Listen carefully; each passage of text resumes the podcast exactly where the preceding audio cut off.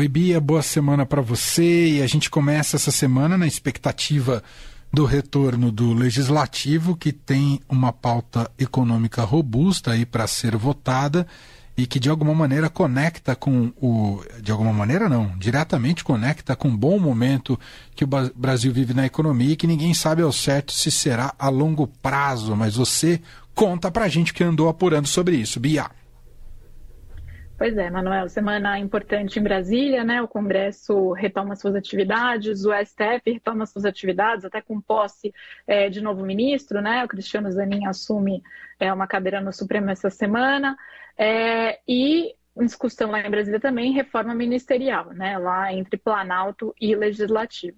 E aí, como você vinha falando, é, a pauta econômica, ela é crucial é, para o governo e, apesar de o governo ter tido bons resultados no Congresso com essa pauta econômica no primeiro semestre, é agora no segundo semestre que ela se consolida de certa maneira. Né? A gente tem visto uma série de boas notícias sobre a economia brasileira, a inflação em queda, desemprego com um bom resultado, revisão para cima das projeções de crescimento, né? O dólar agora fechou também em queda de novo. É, a elevação da nota de crédito do Brasil pela FIT, né, que é uma das principais agências de classificação de risco, e aí fica justamente essa questão, né? Isso vai levar o Brasil para um rumo de um crescimento mais sustentável, estrutural, ou a gente está falando de um voo de galinha? É, e aí o que parece um pouco consenso aí entre economistas é que é, o cenário para os próximos 12 meses, para o próximo ano, ele é positivo. Ele é fruto dessas primeiras medidas e sinais que o governo conseguiu dar, principalmente a partir de abril, depois de um início de ano bem tumultuado, e também de um ambiente de reformas no Brasil que já começou nos últimos anos. Né? Mas se isso vai ser consolidado no médio e longo prazo, depende de alguns fatores. E alguns desses fatores estão sim nas mãos do Congresso, né? no sucesso de algumas medidas que foram levadas pelo governo para o Congresso.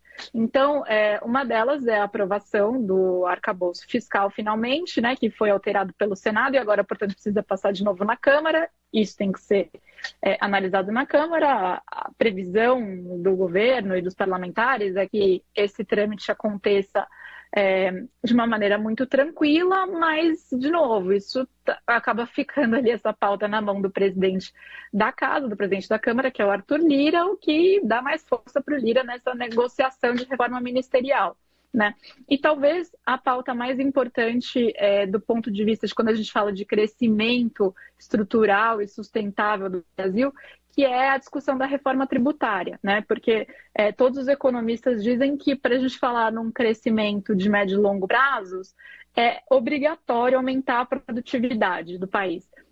E aumentar a produtividade, uma das medidas, talvez a medida mais importante é que tenha sido apresentada neste ano por este governo, com, que pode é, melhorar a produtividade da economia, é realmente a reforma tributária, que foi votada, aprovada na Câmara, nesta primeira etapa da reforma tributária, né, dos tributos sobre consumo, e agora precisa ser analisada pelo Senado.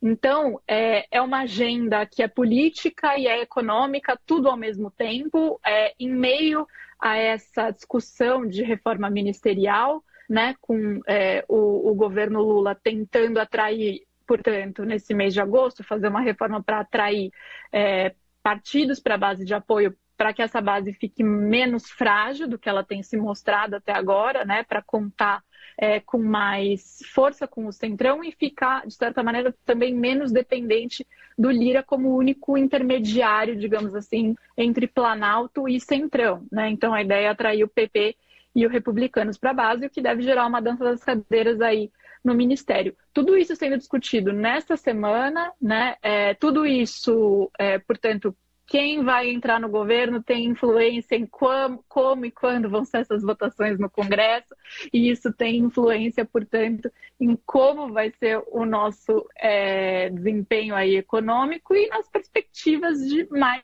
longo prazo, né? Apesar das de curto prazo aí, dos próximos próximo ano estarem positivas, é, a gente olhando aí um pouco mais para frente depende também do que vai acontecer lá no Congresso. Então, uma semana é, bastante cheia, né, de retorno aos trabalhos, desse recesso informal, digamos assim, que os parlamentares tiraram aí no mês de julho. Volta do Supremo também com uma pauta bastante forte. É, últimos meses, talvez últimas semanas, da ministra Rosa Weber, que é a atual presidente, quer trazer uma pauta, portanto, importante antes da aposentadoria dela. É, então, um mês de agosto que será agitado e já começa nessa semana com tudo. É, começa com tudo de fato, né? Dessa pauta econômica que você citava.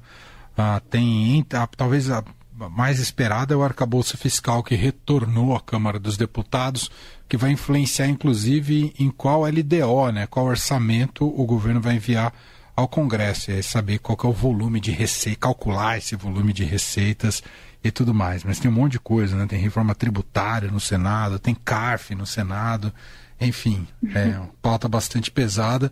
Uh, e importante saber o quanto vai ser uma pauta aberta a alterações, penduricalhos, jabutis, exceções.